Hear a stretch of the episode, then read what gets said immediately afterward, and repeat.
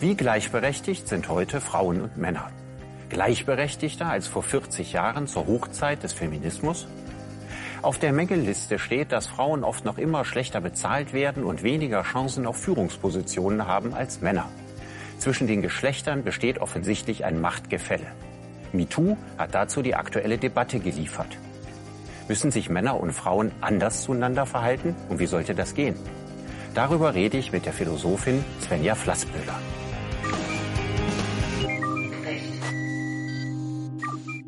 Frau Flasspöhler, war die Zweigeschlechtlichkeit eine gute Idee der Evolution?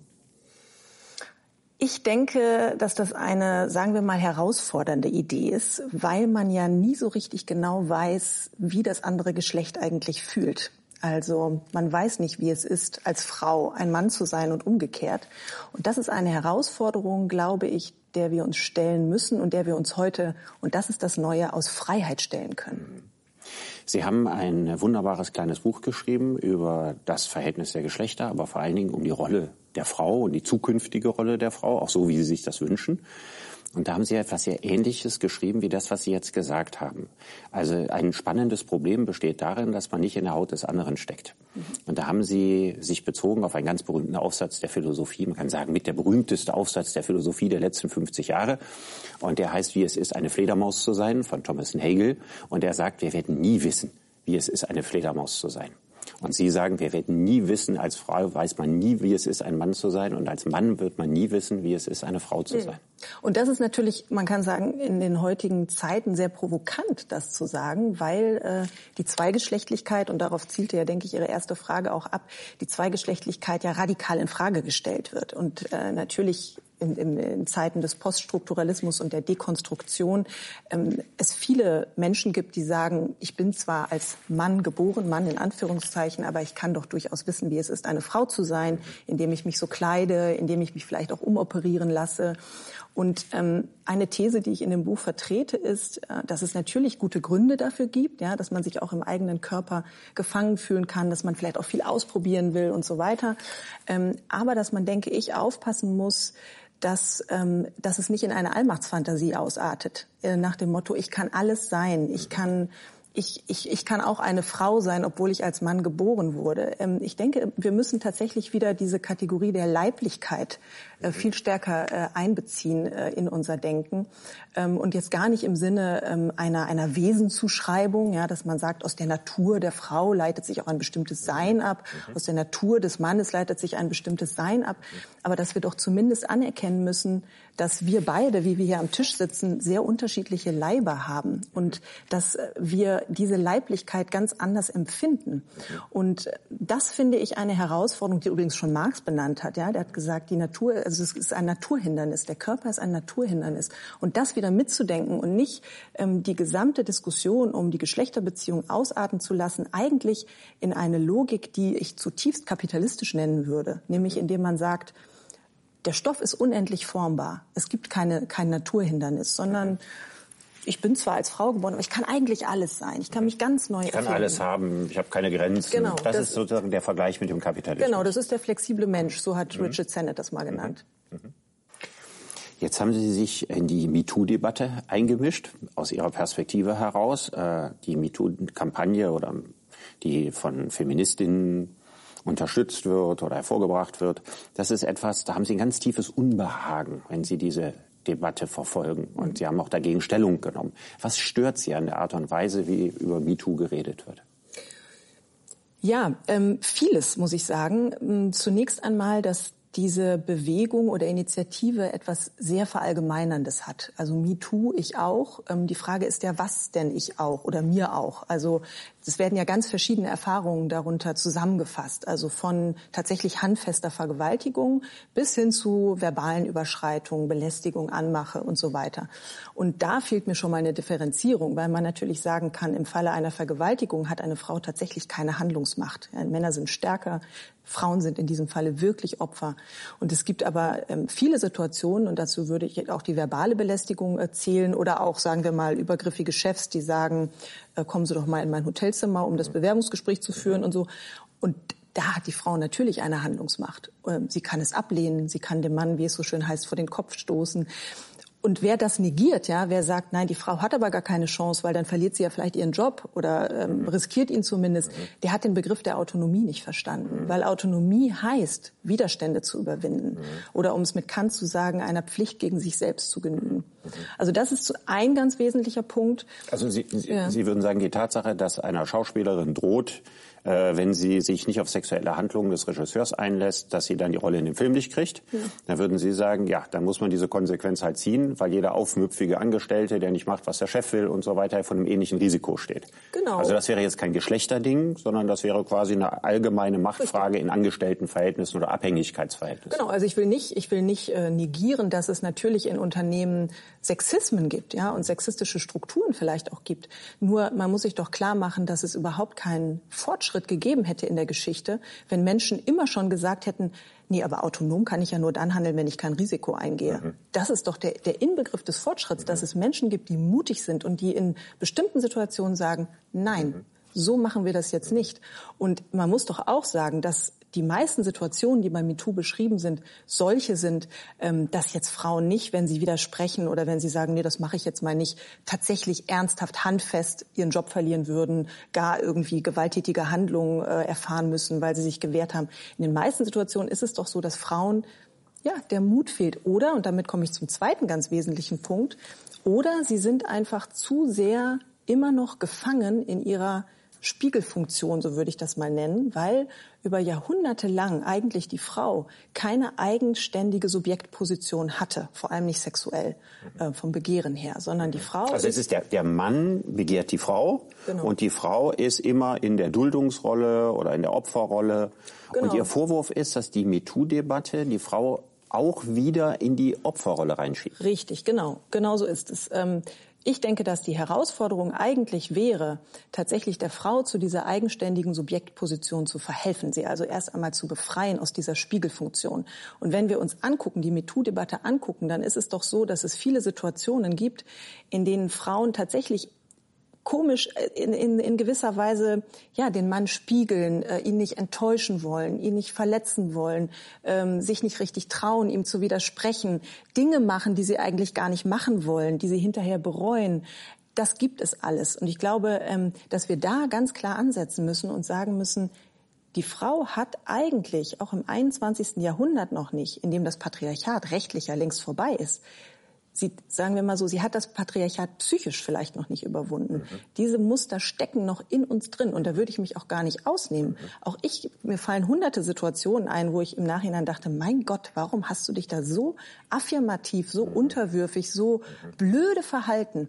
Und darauf aufmerksam zu machen, das halte ich für sehr wichtig. Mhm damit sie nicht falsch verstanden werden. Und es gibt ja Leute, die sich Mühe gegeben haben, sie falsch zu verstehen wenn sich jemand in einer Situation befindet, der tatsächlich hilflos ausgeliefert ist und eine Frau, die vergewaltigt wird mhm. oder massivste Formen von Machtmissbrauch, die zu Demütigungen und Nötigungen und so geführt mhm. haben, das alles verurteilen Sie ja genauso wie alle Menschen, die sich in der MeToo-Debatte beteiligt haben. Ja. Aber Sie sagen, wir dürfen das nicht ausweiten auf jegliche Form der Belästigung. Genau. Weil, und das ist das, was Sie sagen, wenn jede Form der Belästigung, und was eine Belästigung ist, ist ja oft eine subjektive Einschätzung. Mhm. Ab wann fühlt sich jemand belästigt und von wem fühlt er sich belästigt? Mhm. Wenn wir das alles vermengen, mhm. Dann hätten wir auch überhaupt keine Verführungskultur mehr. Genau, genau. Also man kann das eigentlich ähm, sehr schön festmachen an einem Beispiel. Es gab ja die Aufschrei, den Hashtag Aufschrei schon viel früher als den Hashtag MeToo. Und ausgelöst wurde dieser Hashtag ja durch ähm, Rainer Brüderle, der also der Journalistin Himmelreich äh, auf den Busen geguckt hat und gesagt hat, oh, Sie können aber auch einen Dirndl ausfüllen. Mhm. Bescheuerter Spruch von einem alten Mann, ja. möchte ich auch nicht kriegen. Ja. Ähm, Jetzt kann man sich aber vorstellen, was wäre denn gewesen, wäre jetzt Frau Himmelreich, sagen wir mal, mit George Clooney abends an der Hotelbar gewesen und George Clooney hätte auf ihren mhm. Busen geschaut. Damit will ich nur sagen, Klar, was wir als Belästigung, genau, ja. was wir als Belästigung empfinden, hängt ab von wem, wie, in welcher Stimmung bin ich. Mhm.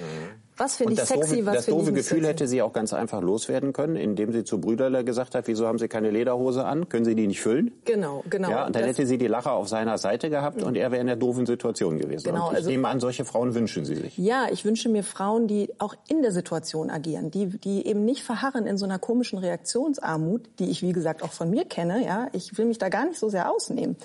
Ähm, aber das ist genau, was Sie sagen. Also ich glaube, dass diese MeToo-Debatte eben auch auszeichnet, dass sie einen Feminismus fordert oder diese Bewegung fordert einen Feminismus, wo ich sagen würde, was nützt es denn, dass wir uns sozusagen im Nachhinein beschweren über etwas, was wir gar nicht mehr ändern können? Es wäre doch viel besser in den Mhm. In der Situation richtig zu reagieren. zu agieren. Sofern genau. man die Chance hat zu reagieren. Sofern man die Chance Das, hat. muss man ist- ja deutlich unterscheiden. das Ne? Es man gibt. Situationen, wo die Frau keine Chance Ja, hat und es genau. gibt Situationen, wo die Frau die Chance hat. Genau. Und wo sie die Chance hat, wünschen Sie sich selbstbewusstere Frauen, Mhm. die sich zu ihrer weiblichen Potenz bekennen.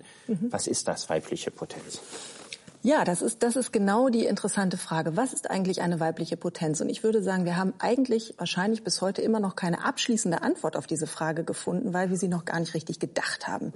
Ähm, aber ich würde in jedem Falle zunächst einmal sagen, die Herausforderung ist, dass wir die männliche Sexualität nicht abwerten, was wir gegenwärtig tun, sondern die weibliche Sexualität aufwerten. Und für mich liegt die Potenz der Frau genau darin, dass sie von ihrer Möglichkeit, weil Potentia heißt zunächst einmal Möglichkeit, die noch nicht realisierte Möglichkeit, dass sie von dieser noch nicht realisierten Möglichkeit in die Potenz, in die Aktivität kommt.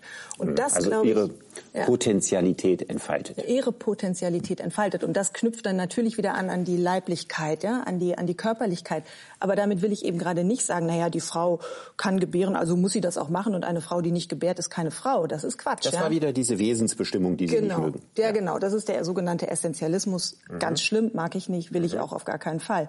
Aber man kann doch schon, man kann doch schon sagen, ja, im Unterschied zu Ihnen Mhm. habe ich die Potenz zu gebären. So, da kann man jetzt ja erstmal nichts gegen sagen. Ob ich das mache oder nicht, das ist erstmal meine Entscheidung. Ähm, Hauptsache ist, und da kommt Kant wieder ins Spiel, dass ich der Pflicht gegen mich selbst genüge, dass ich die werde, die ich sein will.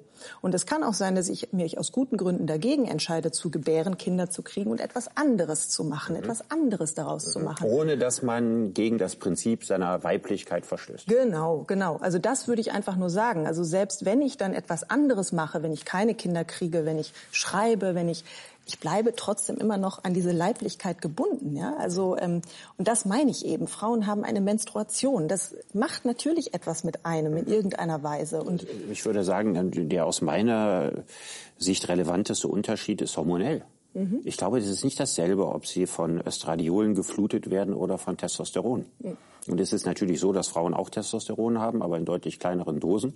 Und dass ja schon das Verhalten von Männern sehr unterschiedlich ist, je nachdem, ob sie sehr hohen Testosteronspiegel haben oder einen sehr geringen. Mhm. Und das ist ja bei den weiblichen Sexualhormonen auch so.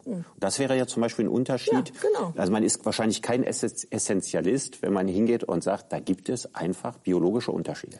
Genau, man, genau, wie die sich dann auswirken und was ich mit denen mache und wie ich mit denen umgehe, das ist natürlich wiederum, kann man sagen, subjektiv sehr verschieden oder von individuell sehr verschieden. Aber dass es erstmal in irgendeiner Form Unterschiede gibt, ich glaube wirklich, wer das negiert, negiert Realität. Darüber wurde in den 90er Jahren und von da an heftig gestritten. Also die vorhin erwähnte Judith Butler ist der Überzeugung, dass eigentlich jede Form von Geschlechtszuschreibung Konstruktion ist und nicht vorhanden. Und in der gleichen Zeit beginnt die evolutionäre Psychologie sich mit Mann und Frau zu beschäftigen, also evolutionäre Psychologen, jene Leute, die das Verhalten des Menschen auf animalische Instinkte, steinzeitliches Verhalten, biologische Konditionierungen zurückführen, zu sagen, es gibt riesige Unterschiede zwischen Mann und Frau. Also der, der Bruder von Borat, also von Sascha Baron Cohen, äh, Simon Baron Cohen, hat mein Buch geschrieben, das heißt vom ersten Augenblick an anders. Indem er zum Beispiel guckt, wie Säuglinge auf äh, Spielzeug reagieren. Und sagt also schon ein paar Monate alter männlicher Säugling reagiert auf ein Mobile ganz stark und äh, auf die Puppe oder auf das Stofftier oder irgendwas, was einen freundlichen Gesichtsausdruck hat, reagiert der weibliche. Und das steht ja jetzt, das wird jetzt aus der Sicht derjenigen, die sagen, es gibt keine Geschlechter, als wüste Ideologie beschimpft, mhm. wogegen diejenigen, die diese biologische These vertreten, Judith Butler schlichtweg für verrückt halten. Genau, genau. Und, ähm, und es ist natürlich auch heikel. Ich meine, es stimmt natürlich schon, dass wir unsere Kinder von früh auf, also ich habe auch zwei Kinder, dass man die von früh auf äh, in einer Gesellschaft großzieht, die natürlich sehr klar in diesen Unterschieden denkt. Ne? Stichwort rosa Puppe versus blaues Auto und so weiter. Da gibt es natürlich auch ganz viel sozusagen Verstärker von außen. Aber, und das kann ich wirklich aus meiner eigenen Erfahrung sagen, und ich glaube tatsächlich, dass das vielleicht auch daran liegt, dass der dekonstruktive Feminismus so viele junge Anhängerinnen hat, ja, die vielleicht noch keine Kinder haben. Also ich war früher auch glühende Anhänger von Judith Butler, Anhängerin. Ja, ich habe wirklich, ich hing ihr an den Lippen. Ich habe die Bücher gelesen. Ich fand das alles super. Ich habe auch gedacht, ich kann eigentlich gar nicht emanzipiert sein, ohne äh, homosexuell zu sein. Ich habe tatsächlich eine Zeit lang versucht, homosexuell zu werden, weil das eigentlich schon ihr normatives Ideal ist, ja, dass sie sagt, wir müssen die Zwischenpositionen besetzen. Wir müssen raus aus dieser Zwangsheterosexualität. Aber was sie nicht gemerkt hat, ist, dass sie damit eigentlich wiederum Ausschlüsse produziert. Und der das ist ein neues Dogma. Es ist ein neues Dogma in gewisser also ich Weise. Ich weiß da äh, sehr genau, wo die Klippen liegen. Mhm. Meine Mutter war eine der Feministinnen der ersten Stunde, mhm. Anfang der 70er Jahre. Meine auch. Und äh, bei uns gab es die Devise, Geschlecht spielt keine Rolle. Mhm. Das hatte Vorteile, das hatte Nachteile. Also ich habe sehr, sehr viele Mädchenspiele als Kind gespielt und sicherlich auch sozial davon profitiert. Mhm. Äh, hatte Anschlussschwierigkeiten bei Jungs weil ich mich eben für Autos und Fußball als äh, kleines Kind nicht interessiert mhm. habe. Aber wenn man dann äh, mit äh, schiefgetretenen Wildleder Mädchenschnürstiefeln in die Schule geschickt wird mhm. und auch in der Pubertät äh, noch die Devise herrscht, äh, Geschlecht spielt keine Rolle, mhm. dann hat man da mit erheblichen sozialen Nachteilen zu rechnen und ist auch für die Identitätsfindung jetzt nicht wahnsinnig förderlich gewesen, mhm. sondern ich würde sagen nach wie vor das Hinderlichste an meiner ganzen Erziehung. Und das Interessante finde ich, damit haben Sie nämlich einen Punkt angesprochen, wo es mal ausnahmsweise Jungs viel schwerer haben als Mädchen. Also bei mir war es ganz ähnlich, nur spiegelverkehrt. Also ich habe auch eine feministische Mutter. Ähm, und ich bin eigentlich eher so als Junge äh, groß geworden. Also ich habe nur Cowboystiefel, schon ganz früh Cowboystiefel getragen. Also eigentlich sah ich früher schon so ein bisschen aus wie jetzt irgendwie auch. Und kurze Haare und ich habe Fußball gespielt und so und äh, Jeans getragen. Aber das Interessante ist, als Mädchen gilt man dann als cool, wenn man Jungs Sachen trägt. Aber als Junge mit Mädchensachen, das geht überhaupt nicht. Das ist, und das ist aber interessant. Also da sind Jungs eigentlich viel eingeschränkter in ihrer Bewegungsfreiheit, als es Mädchen sind. Heute noch so. Ja. Aber mich würde mal interessieren, wie Sie denn eigentlich als Mann diese ganze Debatte wahrnehmen. Ist das so, dass Sie aufgrund von MeToo sich selber vielleicht auch in bestimmten Situationen, dass Sie sich so ertappt fühlen, denken, Mensch, ja stimmt, da habe ich jetzt wirklich irgendwie was gesagt oder gemacht, was eigentlich nicht in Ordnung ist?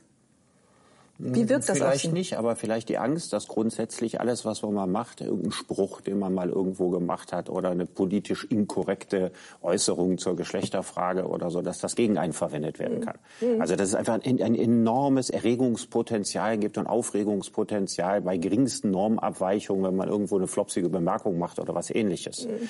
Und die Angst davor, dass Freiheit verloren geht, wenn ich in einer Gesellschaft lebe, wo ich bei jedem Schritt, bei jeder Äußerung, die ich tue, immer überlegen muss, ob das jetzt auch hundertprozentig politisch korrekt ist. Mhm. Das habe ich auch in einigen anderen Bereichen. Aber das ist sozusagen das, was mir am meisten Angst an der Debatte gemacht hat, weil ich mich gefragt habe, welche Spielräume bleiben eigentlich am Ende noch übrig. Ich meine, Sie schreiben ja auch, dass es das Ende der Verführungskultur ist. Ja, weil man äh, plötzlich wird alles gegen einen verwendet, möglicherweise. Ja, man kann ja alles nur verdrehen und am Ende bleibt die Handlung übrig. Man weiß nicht mehr, wie es vorher ganz, ganz genau gewesen ist. Also die Angst auch vor der Denunziation. Mhm.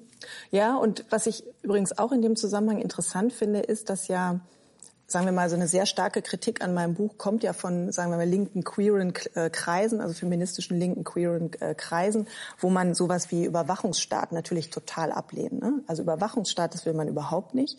Aber in Bezug auf diese Thematik, die Geschlechterthematik, da werden Sachen gut gefunden, wie zum Beispiel Glastüren in Universitäten, offene Türen, damit man überprüfen kann, ob jetzt der Dozent irgendwie sich vergreift oder wie auch immer.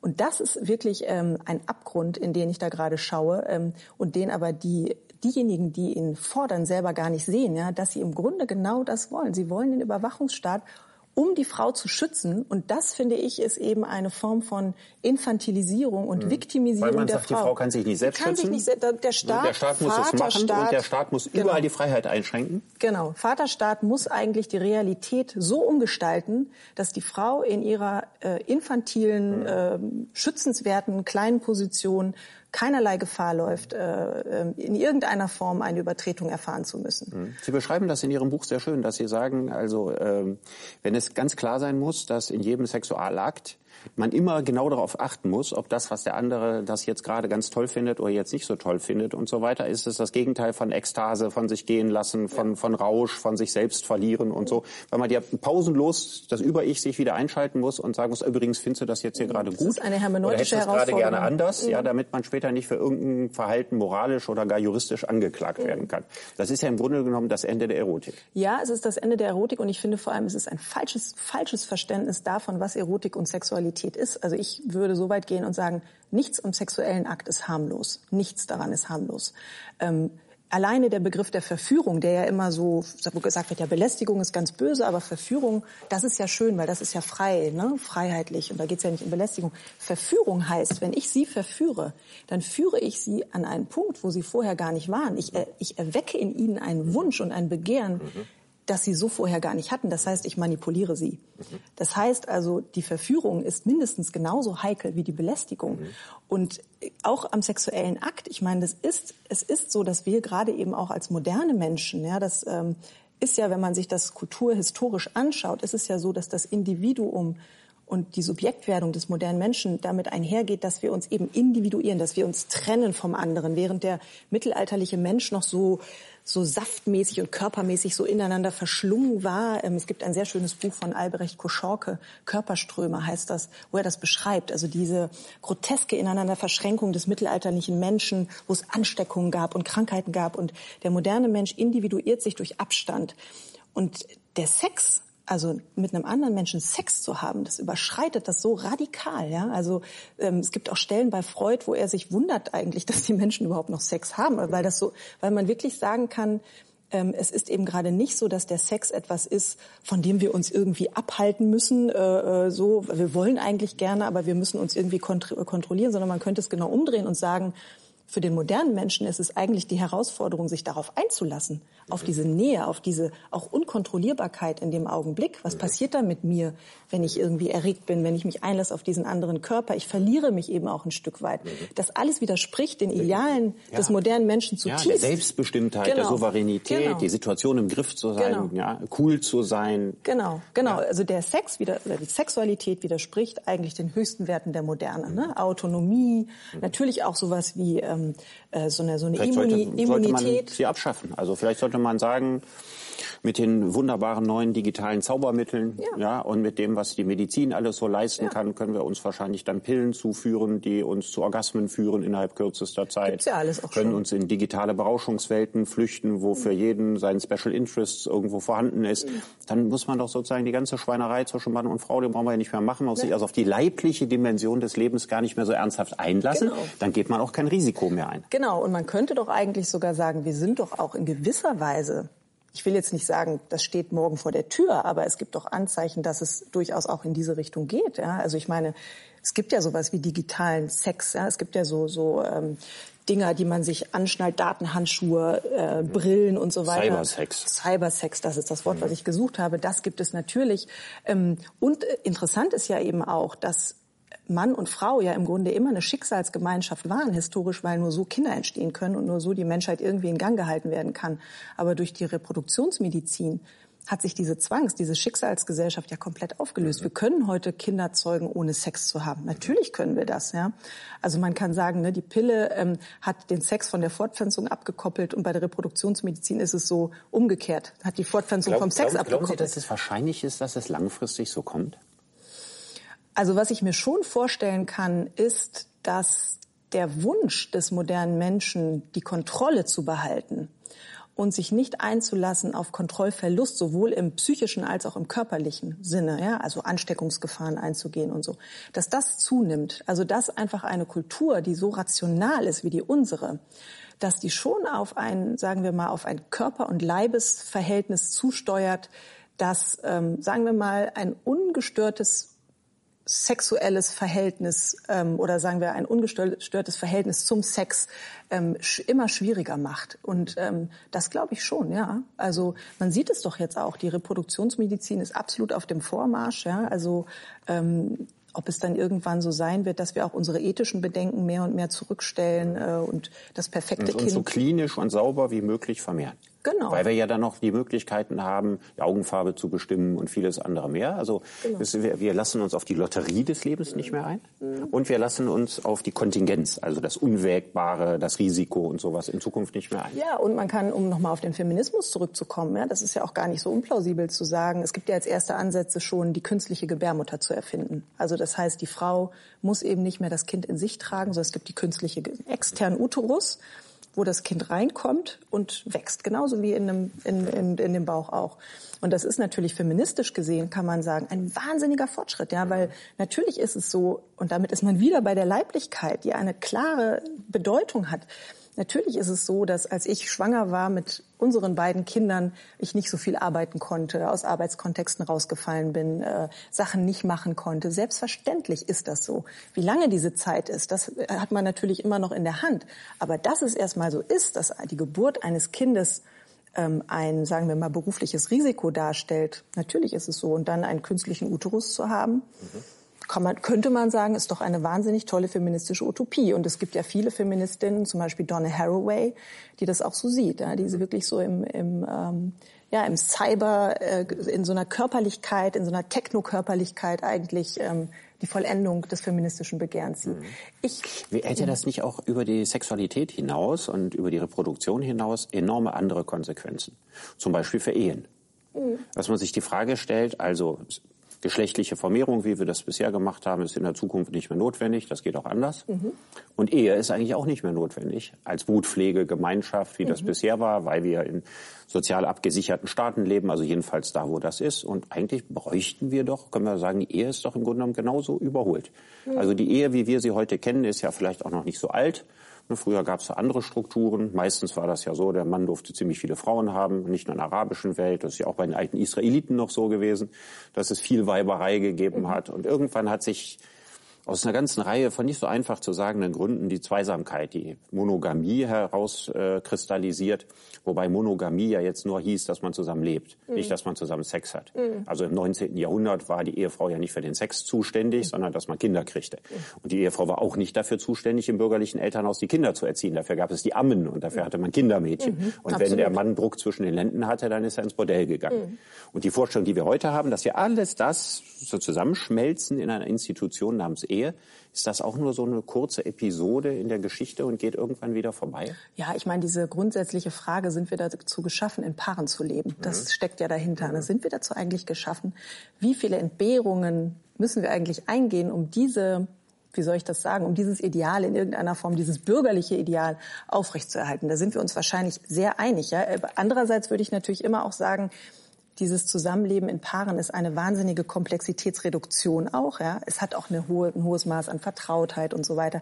Also sagen wir mal, ich bin, was diese Frage angeht, sind wir dazu geschaffen, in Paaren zu leben. Ich bin da ehrlich gesagt sehr unentschieden. Ähm, Ich sehe die Problematiken, ich sehe aber auch sehr klar die großen, großen Vorteile, die, äh, die das hat. Also Stichwort Komplexitätsreduktion. Ich kriege das nur so mit Menschen in meinem Umfeld, die ähm, nicht in einer festen Beziehung leben, sondern so diese Tinder-Existenz führen. Das ist ja auch, hat ja auch viel mit digital, mit der digitalen Welt zu tun. Das ist schon sehr komplex und das hält einen im Grunde genommen auch so ein bisschen ab von Dingen, die mir zum Beispiel wichtig sind, wie Bücher schreiben oder so. Es hat so ein bisschen auch was mit einer Prioritätensetzung. Also Zweisamkeit als Voraussetzung, um gute Bücher zu schreiben. ja, so ein bisschen. Also, es gibt auch noch ich, andere Ich, ich würde das gerne auch noch mal ein bisschen entfalten. Ja. Also zur, in der ersten industriellen Revolution, als die neuen Maschinen alle kamen und plötzlich Wohlstand generiert werden konnte. Zunächst nur für ganz wenige. Aber klar war, die Industrialisierung wird langfristig einen unglaublichen Wohlstand schaffen. Müssen wir dann nicht einfach unsere Eheverhältnisse neu organisieren. Also auf diese Gedanken kam in England William Godwin, eigentlich der Vater des Feminismus. Komischer Satz, Vater des Feminismus, ist aber eine Menge dran. Der Vater von äh, Mary Wollstonecraft Shelley, der Frankenstein-Autorin, Begründer des Anarchismus, der gesagt hat, die Ehe ist eigentlich eine überholte Institution, weil wir so viel Wohlstand in der Gesellschaft generieren können, wenn wir den ordentlich verteilen und wenn wir irgendwie in Kooperativen oder Genossenschaften zusammenleben, dann können wir uns gemeinsam um die Kinder kümmern. Das lässt sich alles so viel besser regeln als in der bürgerlichen Ehe.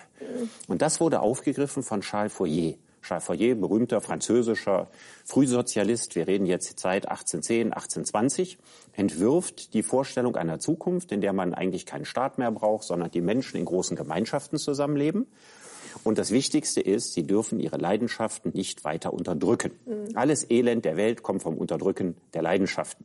Wie aber kann man ein geschicktes System machen, das alle Vorteile beinhaltet? Indem ungefähr 1000 Männer und 1000 Frauen in eine große Kooperative zusammenziehen, keine Ehen mehr stattfinden, aber man eingeteilt wird in bestimmte Kategorien, die man sich selber einteilt. Also man kann eine Kokotte sein, das ist eine junge Frau, die ordentlich was mit Männern erleben will. Oder man ist halt in der Rolle der Mutter oder in der, in der Rolle einer, einer, einer, einer Versorgerin. Und es, man kann sozusagen lauter verschiedene Statusse kann man sich zuschreiben. Und die werden auch bei dem anderen kenntlich gemacht. Sodass also die Richtigen sich finden und auch noch die richtigen Rechte erwerben. Also der gewöhnliche Beischläfer, wie das bei Fourier heißt, der hat keine Rechte. Aber jemand, der Kinder gezeugt hat, hat natürlich selbstverständlich Rechte und hat einen anderen Status. Und über so ein gut ausbalanciertes Statussystem könnte man alles abdecken.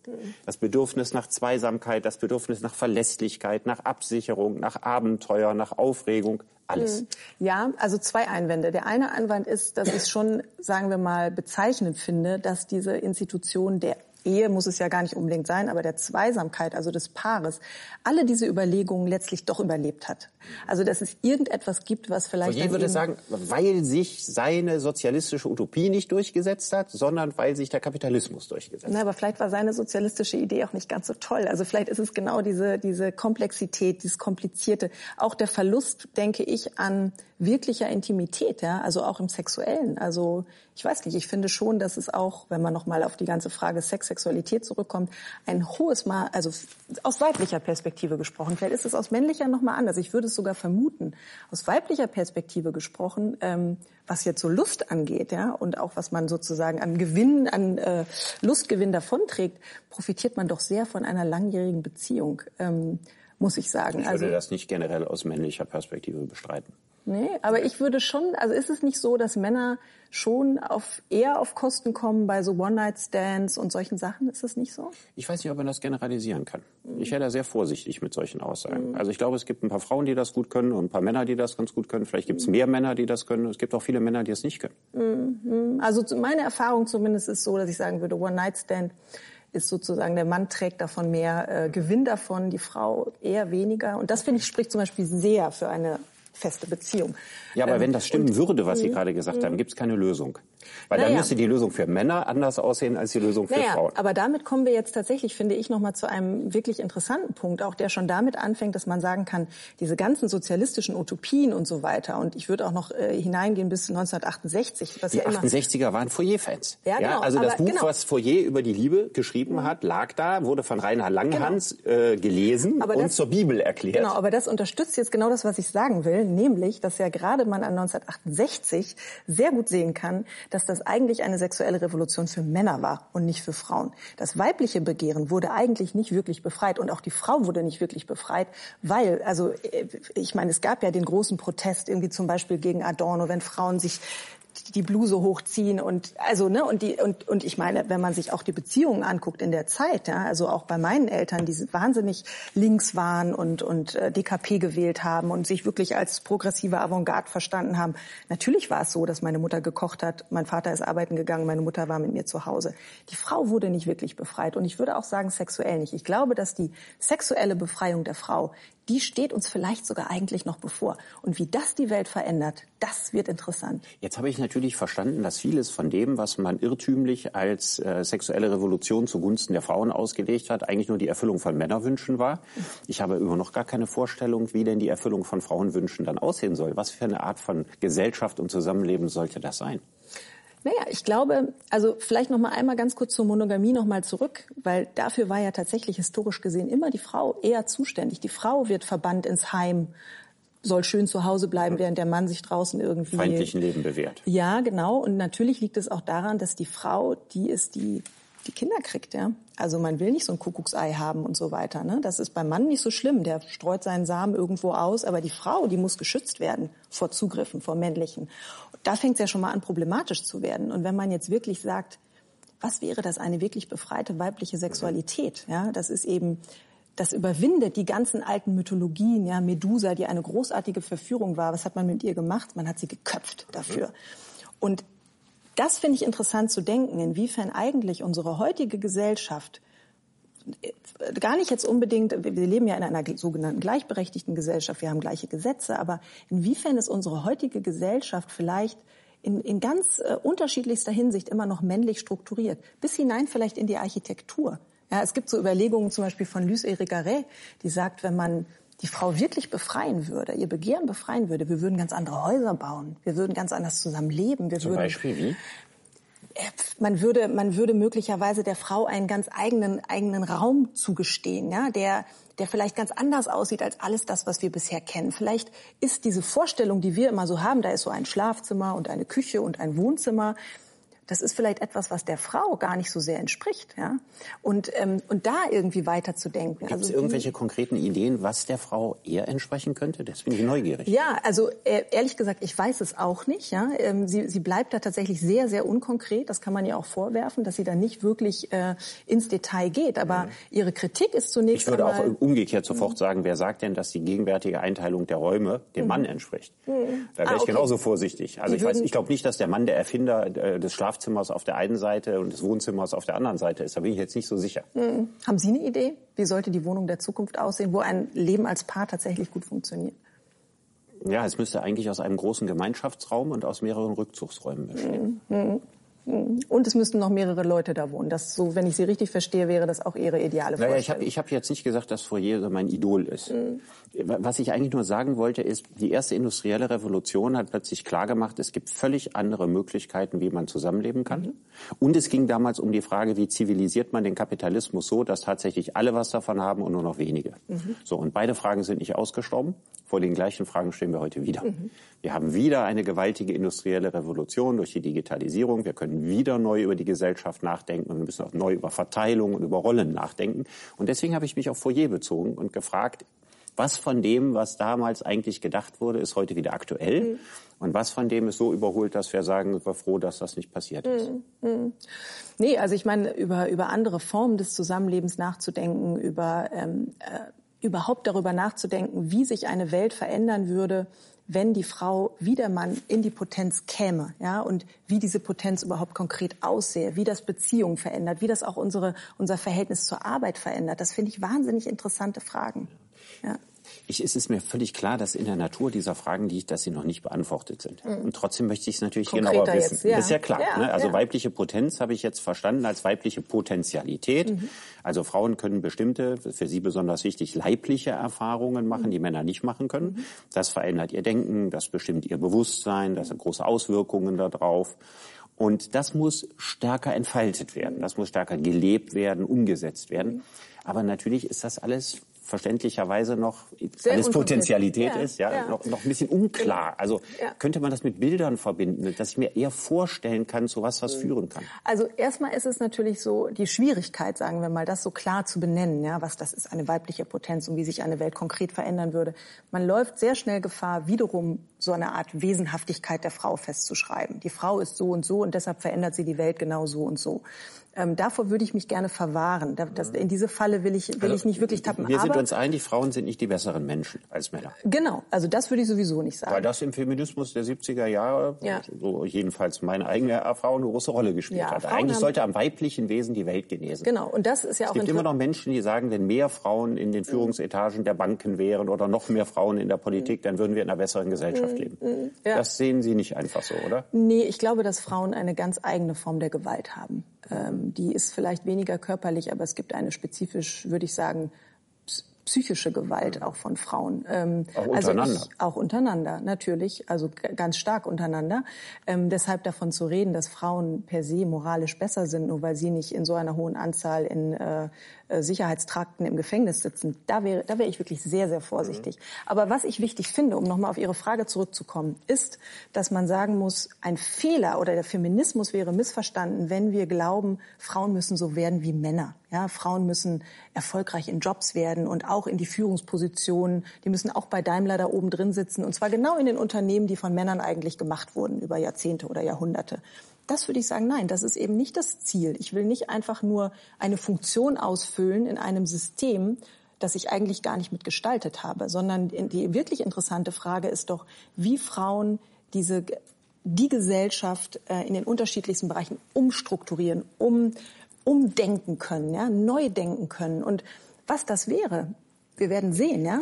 Muss man die Frage im ganz großen Stil stellen? Also der Feminismus, wie gesagt, Fourier ist der Mann, der den Begriff Feminismus ja überhaupt prägt. Der Feminismus ist gesellschaftskritisch, ganz klar. Und ist auch kapitalismuskritisch. Mhm. Fourier sagt, man kann ähm, die, den Gerechtigkeitsstatus an einer Gesellschaft an nichts so gut ablesen wie an der Stellung der Frau. Mhm. Und er wollte einen anderen Kapitalismus oder den Kapitalismus überwinden. Der Feminismus der 70er Jahre kommt aus der 68er Bewegung, alternative Reformbewegung und wollte auch den Kapitalismus entweder abschaffen oder doch massiv reformieren. Wollen Sie den Kapitalismus abschaffen oder reformieren, um diesen neuen Feminismus zu ermöglichen? Ich glaube, es gibt zwei verschiedene Weisen, die Revolution zu denken. Und es gibt einmal dieses die, sagen wir mal, die Big Bang Theorie, also das ist so Alain Badiou zum Beispiel, französischer Denker, der wirklich sagt, natürlich müssen wir den Kapitalismus abschaffen. Wir müssen eigentlich wieder zurück zu einem Kommunismus kommen. Ähm, der Kapitalismus wird sich sozusagen selbst zerfetzen. Also es gibt wirklich den großen Knall. Und dann gibt es ein anderes Denken der Revolution. Und da gibt es eine sehr kluge junge Denkerin gerade in Berlin, die heißt äh, von Redeker, Eva von Redeker, die hat gerade ein ganz tolles Buch geschrieben, wo sie versucht, ähm, die Revolution anders zu denken, nämlich als Dinge, die sich in den Zwischenräumen des Alltäglichen verändern. Mhm gar nicht als Big Bang, Bang, sondern in der konkreten Praxis der Individuen mhm. wird sich das verändern. Mhm. Und das finde ich eine ganz gute, ähm, finde ich wirklich eine sehr gute Beobachtung, dass wir, dass der gesellschaftliche Wandel und eben möglicherweise auch so etwas wie eine völlige Umgestaltung der Gesellschaft etwas ist, was sehr langsam in den konkreten Praktiken auch zwischengeschlechtlich natürlich vonstatten geht. Wie leben wir zusammen? Wie, wie, wie frühstücken wir zusammen? Wie, wie machen wir Dinge zusammen? Wie alles Mögliche spielt eine Rolle. Es ist, und das heißt natürlich auch, es ist alles politisch, was wir tun. Und um nochmal zu MeToo zurückzukommen, ich glaube nicht, dass eine Revolution oder auch nur ein äh, besseres, gelungeneres Geschlechterverhältnis instand gesetzt werden kann, wenn der Feminismus einen reinen Anklagediskurs gegen Männer führt, sondern es geht darum, dass wir immer auch die eigene weibliche Position mitreflektieren und dass wir sehen, dass die Frau ähm, innerhalb des Patriarchats immer eine stützende Funktion hatte. Sie mhm. hat das Patriarch Patriarchat immer mitgestützt durch die Funktion, die ihr zugeschrieben wurde. Mhm. Und das tragen wir immer noch in uns und daraus müssen wir uns befreien. Und das setzt, glaube ich, wirklich Potentialität und Sprengkraft frei für unseren Alltag. Können Sie vielleicht am Schluss konkret zwei, drei Dinge nennen, wo Sie sagen würden, die sollen sich in zehn oder zwanzig Jahren erledigt haben oder eingetroffen sein? Mhm. Also mhm. ganz konkret, was mhm. Sie jetzt noch wahnsinnig nervt mhm. und wo Sie sagen, das müssen wir jetzt ganz mhm. konkret überwinden. Also zum einen, dass Frauen in Hotelzimmer mitgehen, obwohl sie es gar nicht wollen, nur weil ein Mann sagt, das musst du machen, sonst kriegst du den Job nicht. Dass sie da einfach klar sind und so etwas nicht machen. Dass es Frauen eine, ich würde sagen, eine Souveränität erreichen. Und zwar beruhend auch auf der Tatsache, dass gesellschaftlich und auch rein rechtlich so viel erreicht wurde. Frauen sind heute so frei wie nie zuvor in der Gesellschaft. Damit will ich nicht sagen, dass es keinen Sexismus gibt. Aber wir können doch sozusagen die Stärke auch aus dieser Entwicklung ziehen. Wir können doch souverän sein und so einem Brüderle sagen, Schätzchen, deine Zeit ist vorbei. Das wäre souverän. Das wären zwei ganz entscheidende Dinge, die, wo ich sagen würde, das muss sich tatsächlich verändern. Ähm, vielleicht auch noch etwas Drittes, ähm, was ich ganz entscheidend finde und was sich leider jetzt auch in dieser MeToo-Debatte so sehr zeigt, dass auch Frauen einer Vergeltungslogik gehorchen, dass Frauen auch in diesem, in diesem wie du mir, so ich dir denken, was letztlich eine Tauschwertlogik ist du machst dich schuldig, ich zahl's dir heim. Ja? Und das, das kann man sagen, ist eigentlich der Inbegriff des Kapitalismus natürlich auch. Jede Schuld muss beglichen werden. Ne? Es muss alles irgendwie immer äquivalent das bleiben. Das ist, glaube ich, älter als der Kapitalismus. Es ist auch also, älter als der Kapitalismus. Testament. Das stimmt, ja. es ist sehr, sehr alt. Aber es ist auch eine Logik, die wir natürlich heute immer noch äh, haben. Du hast dich schuldig gemacht äh, die Griechen haben Schulden, jetzt müssen sie bezahlen und so weiter. Ne? Der Schuldenschnitt ist ja ökonomisch auch äh, längst noch nicht vollzogen worden. So, und da muss ich sagen, da sollten Frauen doch größer sein und sollten genau wie Nietzsche es einst gefordert hat, durch die Finger sehen können. Okay. Frau Flassböhler, ich danke Ihnen für das Gespräch. Vielen Dank.